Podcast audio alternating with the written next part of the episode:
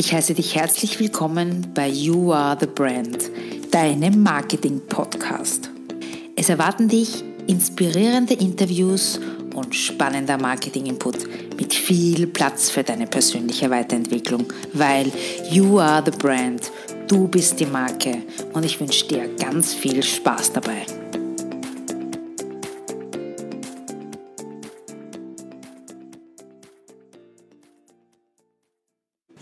Hallo, wir heißen dich herzlich willkommen zum mittlerweile dritten und letzten Teil unseres roten Leitfadens durch den Marketing-Dschungel.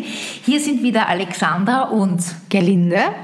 Und wie gesagt, heute dritter Teil. Was ist heute, was steht heute am Programm? Wir werden uns beschäftigen mit den Marketingzielen. Da werden wir unterscheiden zwischen qualitativen, quantitativen und was müssen sie noch sein? Smart müssen sie sein. Das werden wir auch nochmal erläutern. Was das denn genau bedeutet, dann werden wir uns beschäftigen mit Corporate Design, Corporate Identity, was sind die Unterschiede, was für Teilbereiche fallen darunter. Dann gibt es einen Exkurs zum Firmennamen, zum Logo, dann habe ich eine kleine Checkliste für euch.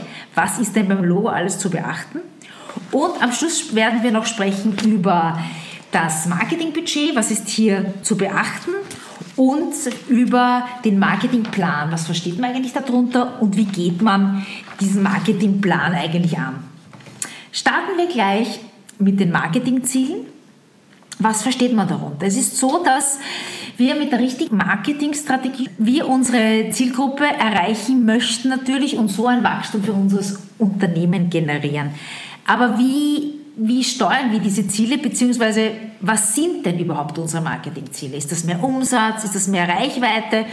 Hier ist es so, dass viele eben im Dunkeln tappen und sie gar nicht so konkret ein Marketingziel definiert haben. Die Gelinde hat letzte Woche einen Workshop gemacht beim Gründerforum und hat eben als eine Gruppenarbeit genau diese Frage gestellt. Was sind denn eure Marketingziele und was ist da zurückgekommen von den Teilnehmern, Gelinde?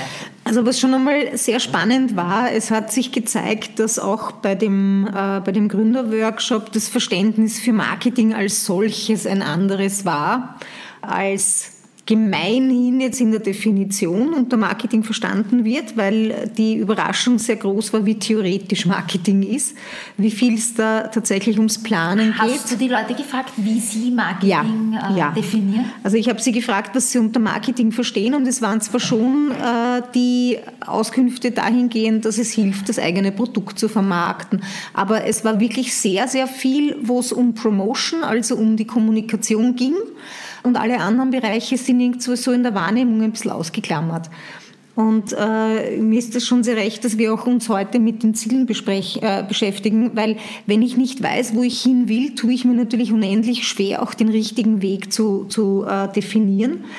Und die Marketingziele decken sich in den meisten Fällen äh, ziemlich genau mit den Unternehmenszielen. Mhm. Und das Marketing unterstützt uns dabei, die unternehmerischen Ziele zu erreichen. Und es ist, was ich oft höre, und da wirst du mir wahrscheinlich zustimmen, Marketing ist nicht nur Werbung, das ist viel, viel mehr. Definitiv. Also das ist auch das, wir haben es, glaube ich, ganz zu Beginn schon einmal gesagt, äh, Marketing ist ein Unternehmenssteuerungsinstrument. Hat natürlich dahingehend ein bisschen so, verliert so ein bisschen diesen schönen, kreativen, bunten Touch, der meistens eben auch nur bei der, bei der tatsächlichen Umsetzung dann zum Tragen kommt. Aber sehr viel für den Erfolg der einzelnen Marketingaktivitäten ist einfach eine gute Planung. Und die, für die Planung ist wichtig, mir zu überlegen, was will ich erreichen, was ist für mich wesentlich, aber auch, wie kann ich es dann am besten erreichen? Wie, äh, welche strategischen Möglichkeiten, welche strategischen Mittel stehen mir zur Verfügung? Und dann überlege ich mir, welchen Weg ich denn zur Umsetzung äh, beschreiten möchte. In der, in der Definition der Ziele ist es natürlich schon auch, so wie die Alexandra schon gesagt hat, ganz wichtig, dass die Ziele smart sind. Genau, da kommen wir nachher drauf. Ja. Was ich vorher noch gerne erwähnen möchte, ist, dass man nur, natürlich nur dann, wenn man sich vorher überlegt und die Ziele definiert, dass man auch nachher sie dann messen kann. Weil wenn ich keine Ziele definiert habe, weiß ich auch nicht, was ich messen soll, habe ich sie erreicht oder nicht. Ich glaube, es geht nicht nur ums Messen, es geht auch darum, Marketing ist ganz selten, also Marketing ist keine Wissenschaft. Also wir können nicht im Vorfeld schon ganz genau sagen, welche Maßnahme welches Ergebnis bringen wird.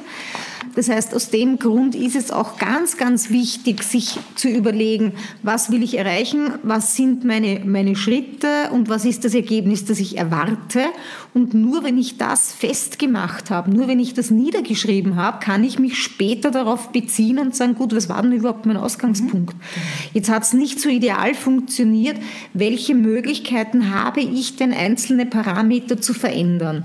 Und wenn ich nicht weiß, was mein Ausgangspunkt war, dann kann es passieren, dass ich genau das verändere, was eigentlich zum, zum äh, Erreichen des Zieles beigetragen hat. Mhm. Also ich muss einen strategischen Ansatz finden, bedeutet auch, Sachen niederzuschreiben ja. Referenzpunkte zu schaffen und dann kann man sich um, vielleicht in einem Jahr noch einmal hinsetzen und sagen, gut, ich schaue mir meine Ziele an. Inwieweit haben sich denn die Zielsetzungen verändert? verändert. Ja. Die werden sich wahrscheinlich laufend verändern und muss man auch anpassen. Die verändern sich schon allein deswegen laufend, weil wir Erfahrungen machen im Zuge ja. unserer Selbstständigkeit, weil auch unsere Kunden geänderte Bedürfnisse haben, aber nicht zuletzt, weil sich eben auch die Marktumstände verändern und an die sollten wir uns anpassen können können. Mhm, richtig. Ich habe jetzt erwähnt schon im Intro, dass wir verschiedene Arten definiert haben von Zielen, damit man sich das auch ein bisschen für euch leichter vorstellen kann. Da wären unter, unter einem einmal die qualitativen Marketingziele und die quantitativen. Was verstehen wir darunter? Dazu möchte ich euch ein paar Beispiele geben. Bei den qualitativen Marketingzielen geht es zum Beispiel um einen Imageaufbau. Das heißt, ihr wollt mit eurer Corporate Identity auch schwieriges Wort, Glaubwürdigkeit und Vertrauen schaffen und somit die Kundenbeziehung stärken, also vor allem das Vertrauen in die Marke. Dann geht es darum, eure USP, das haben wir auch schon gehabt, eure USP-Positionierung zu kommunizieren. Also wenn ihr zum Beispiel als Positionierung habt, ihr seid der günstigste am Markt oder ihr habt die höchste Qualität oder das beste Service und ein Marken- und Unternehmens Image, da sind wir wieder beim Image, aufzubauen, um das zu verbessern durch Kampagnen.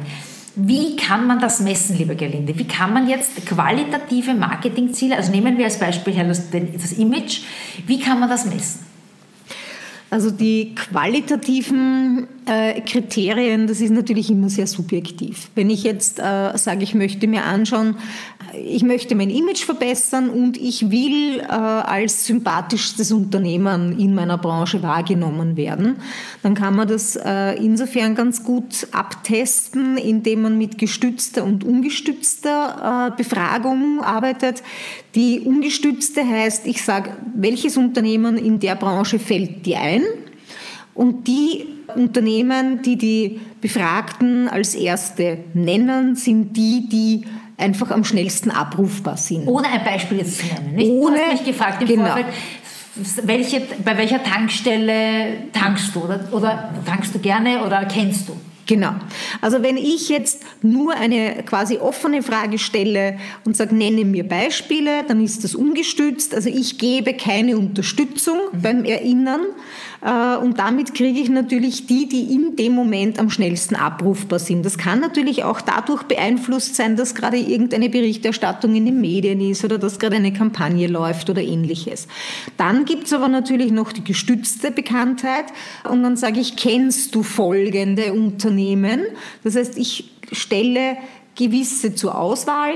Und wenn jemand sagt, ja, kenne ich, kenne ich, kenne ich, kenne ich, und dann sagt er, bei dem habe ich in meinem Leben noch nie gehört, dann kann man das damit abtesten. Und der Punkt ist, wann immer ich eine Veränderung machen oder messen möchte, dann muss ich natürlich zuerst den Status quo erheben. Das heißt, ich brauche einen Ausgangspunkt, einen Referenzpunkt wie man im Englischen so schön sagt, ein Benchmarking. Also ich muss mich auf irgendetwas beziehen und ich messe vorher, dann habe ich meine Maßnahme und dann messe ich nachher. Und das ist jetzt ganz egal, ob es da jetzt um qualitative oder um quantitative Ziele geht. Das sollte man in jedem Fall machen, weil ich sonst nicht kontrollieren kann, ja. ob meine Maßnahme überhaupt Erfolg hat. Ja, also der Referenzpunkt oder der Referenzwert, auf den man sich bezieht. Richtig. Bei beiden. Wobei, wenn ich euch jetzt die quantitativen Marketingziele, wenn ich hier Beispiele nenne, ist es vielleicht leichter, vielleicht auch die Messung leichter als über den qualitativen, weil es ist nämlich so, dass hier, dass die quantitativen auf Kennzahlen beruhen und das können Größen sein wie Umsatz, Gewinn und so weiter in einem Betrachtungsrahmen, in einem zeitlichen Horizont. Und das ist natürlich auch einfacher zu messen und eben zu kontrollieren. Als Beispiel würde mir einfallen, die Umsatzsteigerung, wie viel Prozent ist der Umsatz gestiegen im letzten Geschäftsjahr zum Beispiel. Aber ich denke bei den Zielen, also wir können uns, glaube ich, das insofern ganz leicht merken, als wenn wir Ziele definieren, geht es ja immer darum, einen Ist-Zustand in einen erstrebenswerten Soll-Zustand. Soll zu verändern. Also es geht immer um Veränderung und dann brauche ich natürlich schon noch eine Möglichkeit zu messen, in welche Richtung verändert sich es denn, weil im, im, im günstigsten Fall hoffentlich in eine positive. Es kann aber auch sein, dass uns das Messen und das Vergleichen der Messwerte einfach auch relativ frühzeitig schon Indikatoren liefert, dass sich irgendwas in die falsche Richtung entwickelt. Weil beim Umsatz und bei den, bei den, äh, beim, beim Gewinn ist sehr schnell ablesbar, okay, da verändert sich jetzt was und das merken wir sehr frühzeitig. Aber vielleicht gibt es auch noch Indikatoren dafür, wo man schon relativ früher ablesen kann, dass sich da eine Verschiebung abzeichnet. Und da kann man dann auch rechtzeitig dann richtig steuern. Richtig. Was, wären, was, was fallen uns noch ein für Ziele, wie man sie formulieren kann? Zum Beispiel, ich möchte um 200 Personen mehr Follower haben auf meinem Facebook-Account in den nächsten drei Monaten. Wäre jetzt zum Beispiel auch ein Beispiel. Oder ich hätte gerne um so und so viel Besucher mehr auf meiner Website. Nur damit ihr Beispiele habt, wie man so Ziele definieren kann, bitte unbedingt aufschreiben. Die Gerlinde hat das schon erwähnt. Und vor allem auch mit Zahlen einfach darlegen und nicht jetzt irgendwie nur sagen, ich möchte mehr Besucher, sondern ich möchte um 300 mehr Besucher pro Monat, wie auch immer ihr das dann definiert. Was ich auch, was ich auch an der Stelle äh, empfehlen möchte, ist, sich vorrangig auf jene Ziele zu konzentrieren, die sich tatsächlich auch im Umsatz und im Gewinn niederschlagen. Weil Follower zu haben oder die Anzahl zu steigern, kann ein eine Möglichkeit sein, um einfach mehr Sichtbarkeit zu erlangen. Aber wenn man Ziele priorisieren muss, und das müssen wir alle einfach aufgrund unserer äh, beschränkten Ressourcen, dann würde ich immer zuerst die Ziele in Angriff nehmen, wo es einfach darum geht, das unternehmerisch, den unternehmerischen Erfolg positiv zu beeinflussen. Mhm. Dann haben wir noch einen dritten Punkt, nämlich das sind, dass die Ziele smart sein müssen. Smart ist deswegen der Begriff, weil die Anfangsbuchstaben von SMART eben die Ziele sozusagen bezeichnen, wie sie sein sollten. Gelinde, fangen wir mal bitte an mit dem S von SMART. Was ja. versteht man darunter? Also das S steht für spezifisch. Und spezifisch bedeutet, dass das Ziel einfach ganz klar sein muss. Ähm, wir haben ja nicht nur Ziele, die wir selber verfolgen, sondern oft hat man ja auch ein, Team, äh, wo man gemeinsam an einer Zielerreichung arbeitet. Und je klarer und, und eindeutiger diese Zielformulierung ist, umso leichter tut man sich natürlich alle mit ins Boot zu holen. Und man muss natürlich auch überprüfen, ob jeder unter diesem spezifischen, klaren Ziel äh, das Gleiche versteht. versteht. Ja, mhm, das ist ganz wichtig, richtig. Was sagt denn das M von Smart aus? Äh, das M bedeutet, dass das Ziel messbar sein muss. Also es muss in irgendeiner äh, Art und Weise eine Möglichkeit geben, dieses Ziel quantitativ zu bewerten. Das kann eine fixe Anzahl sein, das kann ein Prozentwert sein, das kann Umsatz sein, was auch immer uns da einfällt, aber es muss einfach ein Status quo gemessen werden und ich möchte gerne um so und so viel mehr, weniger, größer, kleiner, was auch immer dann die Zielsetzung ist, erreichen. Und es muss möglich sein, das Vorher und das Nachher miteinander zu, zu vergleichen, weil das messbar bedeutet schlicht und einfach, ich definiere Parameter, anhand derer ich für mich festlegen kann, habe ich das Ziel erreicht, ja oder nein. Mhm, sehr gut. Dann sind wir schon beim dritten Punkt, nämlich das A. Für was steht das A? Das A steht für akzeptiert. Was heißt das? Das heißt, dass, damit wir unsere Ziele erreichen können, muss jeder Einzelne im Unternehmen auch von ihnen überzeugt sein. Also das ist vor allem, wenn man Mitarbeiter hat. Man muss an einem Strang ziehen und einfach dafür sorgen, dass sich dann jeder auch mit diesen Marketingzielen identifizieren kann. Habe ich was vergessen, Hermine? Äh, es gibt für das A gibt's eine andere Definition auch, also nicht ja. nur akzeptiert, sondern es könnte auch sein attraktiv. Vielleicht auch eine ganz gute Eselsbrücke, je nachdem, womit man sich leichter tut, nämlich wie erstrebenswert ist das Ziel. Also nicht nur akzeptiere ich dieses Ziel, sondern auch kann ich mich mit dem Ziel identifizieren und wie hoch ist meine Motivation. Mhm. Das ist insofern ganz wichtig, weil nur wenn jeder, der an der Zielerreichung mitarbeitet, auch das entsprechende, die entsprechende Überzeugung, das Commitment hat, äh, trägt er seinen Teil dazu bei, dass das Ziel erreicht guter wird. Guter Punkt, sehr guter Punkt. Gut, zum vorletzten, das R wie? Realistisch. Realistisch, ja. Wie war, ja? Ja, und zwar geht es eigentlich darum, klarzumachen, ist das Ziel in dieser Form oder in der definierten Zeit überhaupt erreichbar? Und da geht es darum, kann derjenige, der dafür verantwortlich ist, es überhaupt steuern und beeinflussen, dass die Zielerreichung oder dass das Ziel erreicht werden kann. Äh, ich habe immer, finde immer ganz gerne auch, auch anschauliche Beispiele dazu, weil man definiert ja schöne Kennzahlen, also diese sogenannten KPIs, also Key Performance Indikatoren. Und ich habe mal erlebt, dass ein Unternehmen als Ziel definiert hat für das Callcenter oder für die Mitarbeiter, dass sie die Anzahl der Reklamationen senken müssen. Jetzt ist natürlich das Callcenter selber nicht dafür verantwortlich, ob jemand eine Reklamation hat oder nicht, sondern die nehmen die Telefonanrufe nur entgegen. Und wenn man deren Prämien davon abhängig macht, dass sie weniger äh, Reklamationen haben, dann tun die das Einzige, was sie können. Sie gehen schlicht und einfach nicht mehr ans Telefon. Und das, was ich damit sagen möchte, ist Vorsicht mit der Definition der Kennzahlen und der Werte, die man misst bei der Zielerreichung, weil das, was gemessen wird, das bekomme ich auch. Sind wir schon beim letzten Punkt, nämlich das T wie terminiert. Was versteht man darunter, liebe ähm, da geht es darum, dass man einen Zeitraum festlegen kann, beziehungsweise auch, es kann auch ein Enddatum mhm. sein, aber es muss auf jeden Fall einen zeitlichen Bezugsrahmen geben, äh, weil ich weiß ja sonst nie, wann ich, wann ich fertig bin oder wann ich fertig sein sollte. Und ähm, üblicherweise sind ja auch die Ziele definiert, dass man eine bestimmte Veränderung innerhalb eines bestimmten Zeitraumes gerne äh, erreichen möchte. Und was da auch wesentlich ist, ist, dass man Eventu Eventualitäten mit berücksichtigt. Das heißt, vielleicht ein bisschen einen Zeitpuffer auch mit mhm. einplant, falls irgendetwas äh, nicht Planbares passieren sollte, dass es trotzdem noch ein realistisches Ziel bleibt. Mhm. Cool. Das war so ein kleiner so ein kleiner Überblick, sage ich, über die, über die Marketingziele und was man einfach berücksichtigen muss, wenn man sich mit dem auseinandersetzt. Und ich glaube, das war jetzt auch ein guter Überblick für euch. Und ganz wichtig, haben wir eh schon gesagt, bitte immer alles schriftlich fixieren, weil dann ist es auch, sage ich einmal, für den Menschen an sich eher verbindlich, als wenn man sich es nur denkt, weil dann kommt es ja vom Unterbewusstsein ins Bewusstsein hinein.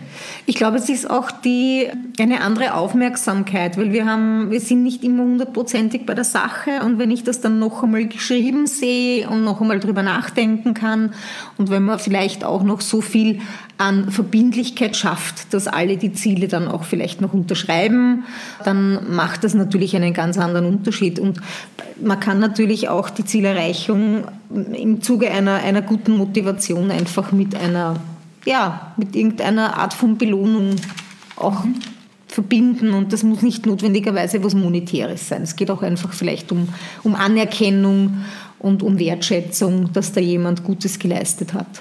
Okay, sehr gut. Dann kommen wir zu unserem nächsten größeren Punkt, nämlich was wir noch herausgesucht haben, ist Corporate Design versus Corporate Identity. Uns ist hier ganz wichtig, dass man das unterscheidet, weil wir sind oft in der Praxis damit konfrontiert, dass Menschen glauben, das ist ein und dasselbe. Was ist denn da jetzt der Unterschied? Also, die Corporate Identity ist definiert mit, dass das ist die Gesamtheit der Merkmale, die Unternehmen kennzeichnen und es von anderen Unternehmen unterscheiden. Das ist einfach das Ganze. Das ist, wie das, das ist, man kann auch sagen, das ist das Selbstbild des Unternehmens. Wie will das Unternehmen wahrgenommen werden? Aber, und da kommen wir jetzt dazu, das ist nicht das Fremdbild. Also das Fremdbild ist das Image, was der Außenstehende von dem Unternehmen hält. Wenn ich jetzt die Gelinde frage, Gelinde, wie, was hältst du von Nike? Ist es sicherlich etwas anderes. Ich meine, gut wäre es, wenn sie sich decken würde, das Eigen- und das Fremdbild, aber es ist etwas anderes, wie, wie wenn du Nike fragst, wie seht ihr euch? Das, nur das hier am, am Rande. Die Teilbereiche der Corporate Identity, da gibt es vier. Die sind das Corporate Design, auf das kommen wir dann nachher noch. Corporate Communication, Corporate Behavior und Corporate Culture. Wobei, wie gesagt, für die meisten eher das Corporate Design das Wichtige ist, nur ich wollte es vollständigkeitshalber, wollte ich das einfach noch. Ich glaube, man kann, ich glaube, man kann es relativ einfach auch äh, unterteilen, dass das Corporate Design ist einfach alles, wo es um die Visualisierung geht. Und bei der Corporate Identity gehört sehr, sehr viel dazu, wie agiert das Unternehmen, äh, wie agieren die Mitarbeiter miteinander, aber auch, wie geht man mit Kunden um, wie geht man mit Stakeholdern um, wie geht man mit der gesamten Umwelt um. Und wie wie versteht sich das Unternehmen auch als Teil der Gesellschaft? Das spielt da schon ein bisschen mit hinein. Das ist ein guter Beispiel. Ja. Aber bei, bei den meisten Unternehmen, also wir haben, wenn wir Einzelunternehmer sind, vielleicht noch nicht, äh, vielleicht auch nie diesen großen Einfluss auf die, auf, die, auf die Wahrnehmung, aber das Erscheinungsbild selber ist natürlich das, was am auffälligsten ist und was auch am ersten erinnert wird. Genau, deswegen wollen wir hier an dieser Stelle jetzt eher auch auf die Corporate Design eingehen. Was versteht man darunter genau? Also da gibt es einige Beispiele. Das Logo fällt zum Beispiel ins Corporate Design oder die Typografie, die Schriften, die Bildsprache, die Farbauswahl. Der Claim fällt auch drunter, Elemente. Also das ist alles dieses stimmige Ganze, was, die, was das ausmacht. Bevor ich zum Logo komme, möchte ich noch einen kurzen Exkurs machen. Das ist zwar nicht Teil der Corporate Identity, aber ich finde es wahnsinnig wichtig, dass wir das auch noch behandeln. Das ist nämlich der Firmenname. Welche Fragen sollte ich mir stellen, wenn ich einen Firmennamen konzipiere? Das ist hier die große Frage. Als erster würde mir dazu einfallen, wofür steht denn die Firma? Was ist der USB der Firma? Das könnte man sich einmal überlegen. Das zweite, für wen? Welche Zielgruppe will ich erreichen? Welches Problem löst das Produkt? Auch das könnte man beim Namen berücksichtigen. Ein dritter Punkt, welche Branche, in welcher Branche bin ich tätig und was ist dort üblich? Man sollte sich schon auch hier ein bisschen anpassen. Ich habe ein gutes Beispiel dazu, ein Spielzeuggeschäft, Bormann und Partner zu nennen und die Rechtsanwaltskanzlei Rechtsanwaltskanzlei Wieler Kunterbund ist jetzt vielleicht nicht branchenüblich. Also das meine ich damit, dass man hier auch ein bisschen sich an der Branche orientiert, was denn hier üblich ist. Ich glaube, es hat ja auch viel damit zu tun, welche Erwartungshaltung ich schaffe. Also wir, wir, wir, manche Dinge sind schlicht und einfach gelernt und die dienen uns dann auch ein bisschen als Abkürzungen, genauso wie Klischees auch nicht grundsätzlich schlecht sind, weil es einfach Vereinfachungen sind, die sehr viel an, an Erklärung, an Kommunikation ersparen, weil sie sehr schnell ein Bild im Kopf schaffen. Und in dieser Art und Weise sollte natürlich auch der Name vielleicht irgendwie, man sagt gerne, der Name sollte Programm sein und in dem Fall sollte der Name auch in irgendeiner Art und Weise mit einem Produkt verknüpfbar sein ähm, und eben auch erinnert werden. Wobei man grundsätzlich natürlich schon sagen kann, man darf schon auch sehr, äh, ich sage jetzt, exotische oder, oder neue Dinge sich, sich ja, ausdenken. Man muss sich nur darüber im Klaren sein, es kostet unter Umständen deutlich mehr Geld, diesen Namen, dieses Logo, diesen Auftritt im Markt zu etablieren. Du hast es gerade erwähnt mit dem Produkt. Das ist ein nächster Punkt auf meiner Liste. Will ich als Firma wahrgenommen werden? Oder will ich nur über das Produkt kommunizieren? Ich habe da auch ein Beispiel rausgesucht. Kennen Sie die Firma Maxing West? Wahrscheinlich nicht, aber es wird jeder kennen, die Marken Chibo und Desa, also dieses Klebeband. Also das ist damit gemeint. Will ich über das Produkt kommunizieren oder über die Firma? Bei Softwareanbietern ist es sehr oft, dass sie zum Beispiel über die Produkte kommunizieren. Welche Überlegungen mache ich mir noch, wenn ich mit dem eigenen Namen hier spielen möchte, beziehungsweise einen einen sehr schlüssigen Markennamen kreieren möchte. Oder besser gesagt einen Unternehmensnamen. Das Ganze könnte auch funktionieren, wenn man den eigenen Namen mit einer Unternehmensform kombiniert. Was habe ich da heraus, rausgearbeitet? Als Beispiel zum Beispiel die Dr. Oetker GmbH. Da wären diese beiden Faktoren miteinander kombiniert. Oder man kann den Namen mit, einer, mit der Tätigkeit kombinieren. Als Beispiel, du nimmst deinen eigenen Namen, Palkowitz Personaldienstleistungen oder Palkowitz Unternehmensberatung. Das wäre eine Kombination aus Namen und Tätigkeit. Dann gibt es noch die Fantasienamen, hier, da fällt mir ein Zalando, das ist ein reiner Fantasiename. Hier muss man aber natürlich bedenken, dass man hier schon einen größeren Werbeaufwand hat, um solche Fantasienamen bekannt zu machen. Das, das darf man hier nicht vergessen. Ich habe noch bildhafte Namen rausgesucht. Da gibt es ein ganz ein prominentes Beispiel, nämlich zum Beispiel die Firma Apple. Hier geht es um bildhafte Namen, zum Beispiel von Tieren oder von Gegenständen. Hier eben ähm, Obst. Und dann gibt es noch Abkürzungen und Akronyme. Die könnten auch Bestandteil eines Namens sein. Hier gibt es die BASF. Das ist zum Beispiel die Abkürzung für Badische Anilil- und Sodafabrik. Gott sei Dank ist das eine Abkürzung. Oder zum Beispiel 3M. Das ist auch ein klassischer, klassischer Abkürzungsunternehmen. Ein ganz ein wichtiger Faktor bei der Namensfindung ist für mich auch, hier kommt auch wieder der Market, die Marketingfrau durch, ist denn eine Domain unter diesem Namen überhaupt noch frei? Ich meine, das soll jetzt nicht das Kriterium, das Ausschlusskriterium sein, aber es ist eine gute Überlegung, die man treffen soll. Ja, ich habe vor allem auch ähm, den Hinweis, dass wenn das Produkt, das wir anbieten, schon Teil des Firmennamens ist und schon Teil auch einer möglichen URL, also einer Domain ist, dann hat man natürlich bei der Suche auf Google einen Vorteil, weil wir da schon so den, eine, eine, eine schöne Stellschraube bedient haben, was Suchmaschinenoptimierung angeht, weil der Suchbegriff selber schon Such Ergebnis ist und man dadurch natürlich weiter vorne ja. gereiht werden kann. Das ist überhaupt das höchste Ranking, was man haben kann, ist, wenn zum Beispiel, wenn man nach Marketing sucht und Marketing ist schon im, in der URL im Namen drinnen. Ja. Dann ist man sicher ganz weit vorne. Man sollte sich davon aber nicht abhalten lassen, weil es ist immer nur die Frage, wie gut kann ich es kommunizieren. Äh, man sollte sich nur darüber im Klaren sein, dass das eine Möglichkeit ist und sie nicht un, un, ungenutzt außer Acht lassen, wenn es leicht funktioniert. Ja. Ein wichtiger Punkt, der manchmal vergessen wird, ist, wenn man international unterwegs ist, dass man wirklich schaut, ob es international verständlich ist, ob es auch zum Beispiel eine andere Bedeutung hat in einer anderen Sprache. Da sind schon vor allem bei Autohändlern sehr, sehr viele Fauxpas passiert, weil dann zum Beispiel bestimmte Markennamen in anderen Sprachen einfach anders heißen und plötzlich nicht mehr so sexy sind damit als Automarke. Also bitte da aufpassen, was die Internationalität betrifft. Das war unser kleiner Exkurs zum Thema Namen. Kommen wir jetzt zu einem Teil des Corporate Design, nämlich des Logos. Was ist beim Logo zu beachten und was sollte man sich einfach bewusst werden, wenn man ein Logo konzipiert oder auch wenn man schon eins hat und sagt, okay, ich möchte das analysieren, ob das überhaupt so gescheit ist.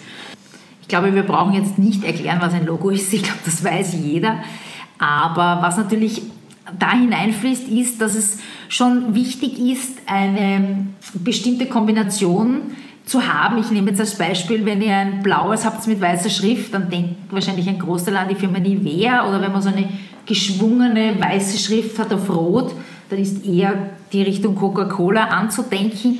Also das ist damit gemeint, dass auch allein diese Komponenten schon die Marke einfach aus, ausmachen. Gute Designer entwerfen nicht einfach nur ein Bild und wählen eine Schrift und zwei Farben und das war's, sondern das Ziel ist einfach bei einem Logo ein stimmiges Gesamtkonzept einfach zu erstellen, was verschiedenen Bereichen einfach genügt. Ich habe mir ein bisschen eine, eine Checkliste zusammengestellt, wo darin vorkommt, was denn ein gutes Logo ausmacht. Für alle, die die komplette Checkliste haben wollen, die bitte ich, dass Sie ein kurzes Mail schreiben an meine E-Mail-Adresse mail alexandrapalkowitz.com und dann schicke ich das gerne zu die Checkliste fürs Logo. Mir, ist, mir sind folgende Dinge eingefallen. Als erste ist, kann man aus dem Logo die Leistung erkennen. Also zum Beispiel den, aufgrund des Namens oder aufgrund der Form. Das wäre eine erste Überlegung, die man anstellen könnte. Als zweite Überlegung ist, sagt das Logo etwas über den Geschäftsbereich aus, in dem man tätig ist? Ist das unter Anführungszeichen selbsterklärend? Weiß man dann gleich, um was es geht? Das wäre natürlich optimal und perfekt dafür. Als dritten Punkt äh, ist das Logo irgendeiner modischen Erscheinung unterworfen, wo ich dann sage, okay, das ist, das ist zwar jetzt total hip, weil jetzt ist alles so oder so, aber in drei Jahren ist es total old-fashioned oder old-school und leider deswegen nicht langfristig einsetzbar. Ein vierter Punkt wäre, kann man sich das Logo auch, wenn man es nur ganz kurz anschaut, kann man sich das gut merken? Bleibt das im Gedächtnis, weil einfach es die Farbe ist oder weil es auffällig ist oder weil es mich emotional berührt? Das wäre zum Beispiel auch ein, ein Faktor, den man berücksichtigen kann. Natürlich nicht muss, aber kann. Was für mich ein Musskriterium ist, ist, ob das Logo, auch wenn es sehr, sehr klein ist, noch erkennbar ist. Also nämlich erkennbar als Logo. Das wäre für mich als Grafiker ein sehr wichtiger Faktor. Oder auch, wie sieht es aus mit der Farbe? Wurde die Farbpsychologie berücksichtigt? Es ist zwar vielleicht ein Klischee, aber ich erzähle es trotzdem, weil es, finde ich, so passt. Ein, ein Mann wird sich mit einem pinken Logo nicht sehr wohl fühlen. Es gibt auch Studien, dass äh, Männer zum Beispiel nicht oder ungern zum Piper einkaufen gehen, sondern lieber zum DM. Nicht nur, weil der Claim ist, weil ich ein Mädchen bin, was vielleicht für Männer jetzt auch ein bisschen abschreckend ist, sondern weil auch das Farbkonzept eher auf Frauen abstellt. Also das, die Farbe bitte hier wirklich in, äh, mit zu berücksichtigen. Lässt sich das Logo auch in Schwarz-Weiß darstellen? Ganz, ganz wichtig. Viele Unternehmen drucken nur mehr in Schwarz-Weiß aus. Früher war dieses Schwarz-Weiß, weil man noch viel gefaxt hat, war eher das Kriterium. Das Fax ist Gott sei Dank, sage ich heute, mittlerweile ausgestorben. Aber wie gesagt, kopieren ist es dann lesbar. Wenn ich, wenn ich zwei ähnliche Farben kombiniere, dann kann das sein, dass das Schwarz-Weiß dann kein Kontrast mehr darstellt. Also bitte unbedingt auch das Logo schauen, wie sieht das denn schwarz-weiß aus. Dann ein nächster Punkt, ganz wichtig, sind unterschiedliche Farbcodes definiert worden. Was heißt das jetzt genau? Also wenn ihr ein Logo in Auftrag gebt, muss euch der Grafiker verschiedene Farb also Farbräume heißt das, mitgeben. Was heißt das? Ist es für den Druck geeignet oder für den Bildschirm? Es muss natürlich für beides geeignet sein. Gibt es Pantone-Farben, die, die berücksichtigt wurden und so weiter. Also das sind Dinge, die hier sehr, sehr wichtig sind. Für alle, die hier tiefer eintauchen wollen, bin ich gerne bereit, euch da so ein bisschen zu briefen, was ihr denn auf was ihr denn aufpassen müsst, beziehungsweise was euch der Grafiker liefern muss, weil ihr zahlt ja schließlich auch dafür. Und er soll euch natürlich auch, da geht es gleich weiter, die, das Logo in verschiedenen Dateiformaten liefern. Ganz, ganz wichtig. Und hier sind wir wieder beim Thema Vektorisierung. Was heißt das? Das Logo muss eine Vektordatei sein. Das bedeutet, dass man sie eigentlich unendlich groß machen kann, ohne einen Qualitätsverlust hierbei zu erzielen. Das, damit ist eine Vektordatei gemeint. Das ist zum Beispiel eine Illustrator-Datei. Ja, und, und, und, und, und, da gibt es noch einige Punkte auf meiner Liste, aber wie gesagt, noch einmal, wenn ihr da Interesse habt, dann schreibt es mir doch einfach und ich lasse euch das PDF sehr, sehr gerne zukommen. Ja, das war mein Beitrag zum Logo. Jetzt haben wir noch zwei größere Punkte auf unserer Liste, nämlich den Marketingplan und das Marketingbudget. Da frage ich jetzt gleich die liebe Gerlinde, kannst du uns ein bisschen erklären, was, was das ist? Hängen die beiden Bereiche zusammen? Was muss ich beachten? Bitte erzähle den Zuhörern einmal ein bisschen was darüber. Also Marketingbudget ist äh, das Geld, das ich zur Verfügung habe, um meine Marketingmaßnahmen umsetzen zu können. Jetzt ist dann immer so die Frage, was brauche ich zuerst? Muss ich zuerst das Budget definieren äh, und kann dann meine Maßnahmen ableiten davon? Oder mache ich das umgekehrt? Wie schaut es aus? Kann ich auch ohne Marketingbudget einen Marketingplan erstellen? Macht das überhaupt Sinn? Ich glaube, es ist immer die Frage, welche Zielsetzung ich habe.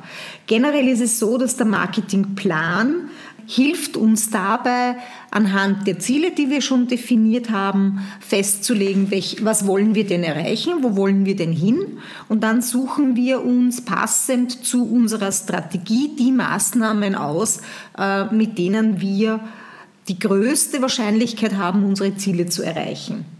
Da ist natürlich schon auch ein Kriterium, äh, was ich mir davon aussuche, wie viel Budget ich dafür, dafür investieren kann.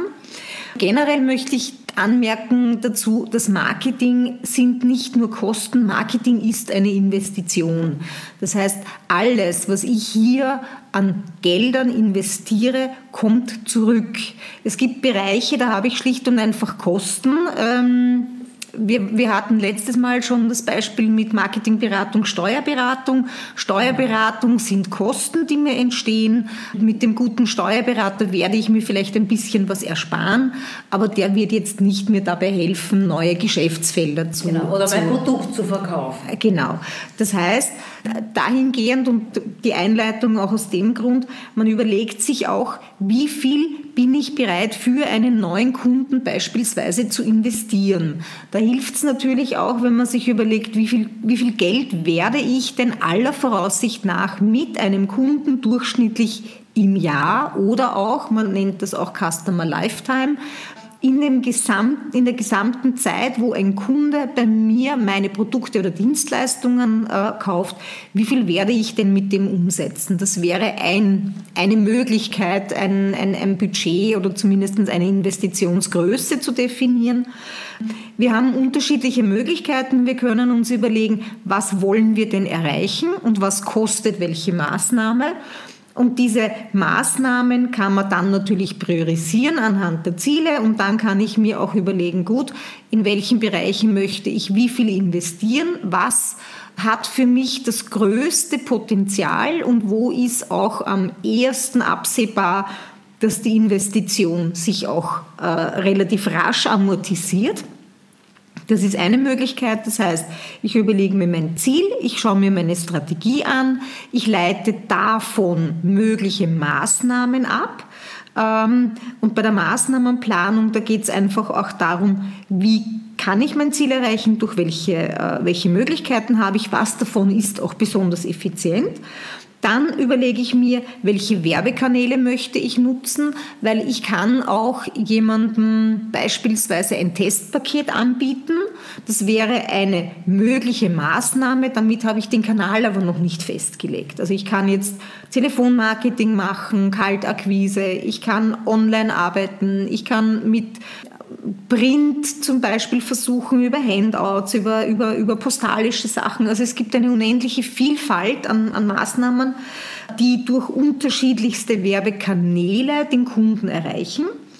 Da kann man natürlich dann schon auch noch einmal sagen, welche Möglichkeiten hat man, die einmal zusammenstellen und aus denen dann die auswählen, die möglichst effizient sind, möglichst wenig Aufwand bedeuten, vielleicht auch Kosten äh, reduzieren in der Umsetzung. Und der, der letzte Schritt dabei wäre dann auch noch, sich hinzusetzen und zu sagen, gut, ich mache noch eine Budget- und eine Ressourcenplanung, denn eines muss man schon auch sagen, die Marketingkosten sind ja nicht nur reine Schaltkosten, die ich habe, wenn ich jetzt beispielsweise eine Medienplanung mache, sondern da gehören auch alle Produktionskosten dazu. Also wenn ich jetzt Druckkosten habe oder wenn ich einen, einen Messestand habe, was muss ich für den Messestand ausgeben? Da gehören aber auch dazu sämtliche Personalkosten, die notwendig sind, um diese Marketingmaßnahmen umzusetzen. Und dabei nicht nur die externen Kosten, sondern auch die internen nach Möglichkeit zu berücksichtigen. Das heißt, du sagst jetzt was? Was ist sinnvollerweise als erster zu beachten, also zu, zu konzipierenden Marketingplan oder die Festsetzung des Budgets? Das kommt darauf an, was ich als Kenngröße hernehme. Also ich kann mein Budget davon ableiten, dass ich sage, gut, das sind die notwendigen Maßnahmen, die ich umsetzen muss. Wie viel brauche ich, um diese notwendigen Maßnahmen äh, erfolgreich umsetzen zu können? Oder aber ich kann sagen, gut, ich nehme als Bezugspunkt meinen Umsatz oder meinen Gewinn und sage, ich nehme einen bestimmten Prozentsatz davon und den reserviere ich für Marketingmaßnahmen.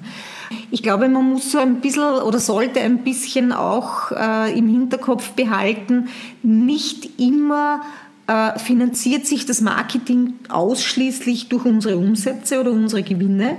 Man muss es schon auch als Investition betrachten und wenn wir ein Unternehmen neu gründen oder wenn wir mit unserem Unternehmen im Markt wahrgenommen werden wollen, dann muss man natürlich auch bereit sein, ein bisschen was zu investieren. Das, was wir immer sehr großzügig und in sehr, sehr hohem Ausmaß investieren, ist unsere eigene Arbeitszeit. Aber ich glaube, manches Mal ist es auch ganz gut abzuwägen und zu sagen, gut, da arbeite ich jetzt selber ein bisschen weniger dran, dafür gebe ich das, diese Ressource investiere ich als Geld weil einerseits kann ich mehr erreichen in der gleichen Zeit und andererseits entlastet es mich natürlich und ich hole mir dann vielleicht auch jemanden, der gleich ein Profi in dem Bereich ist äh, und hole mir einen guten Grafiker, der mir eine tolle Umsetzung macht, hol mir, suche mir eine Druckerei, die das vielleicht auch noch gleich produziert äh, und vielleicht helfen mir die auch noch in der Verteilung. Äh, also da kann man natürlich ganz unterschiedliche Bereiche auch äh, extern an Subunternehmer vergeben, ist dann auch, wie schon erwähnt, Teil des Marketingbudgets. Wenn ich jetzt einen Marketingplan erstellen will, dann haben wir schon gehört, also ich brauche das Ziel, ich brauche die Maßnahmen, ich brauche die Kanäle, ich sollte wissen, wie viel ich investieren kann, sowohl finanziell als auch zeitlich. Gibt es hier Größen, dass ich sage, man sollte so und so viel Prozent vom, vom Umsatz ähm, wieder in Marketingmaßnahmen reinvestieren oder ist das individuell je nach Produkt, je nach Branche und so weiter? Oder gibt es hier eine Standardgröße, wo du sagen würdest, das ist sinnvoll? Also Standardgrößen gibt es jetzt in dem Kontext nicht wirklich. Man kann sich eben am Umsatz und am äh, Gewinn orientieren. Der Vorteil ist, dass man sich anschaut, okay, was habe ich, hatte ich im Vorjahr an Einkünften und dann kann ich sagen, einen bestimmten Teil davon nutze ich auch zukünftig für meine Werbemaßnahmen. Der Vorteil dabei ist natürlich, dass man nicht mehr für Marketing ausgibt, als man einnimmt und dass es da immer in einer ja, Relation bleibt. Ich nutze also nur die finanziellen Mittel, die mir tatsächlich zur Verfügung stehen.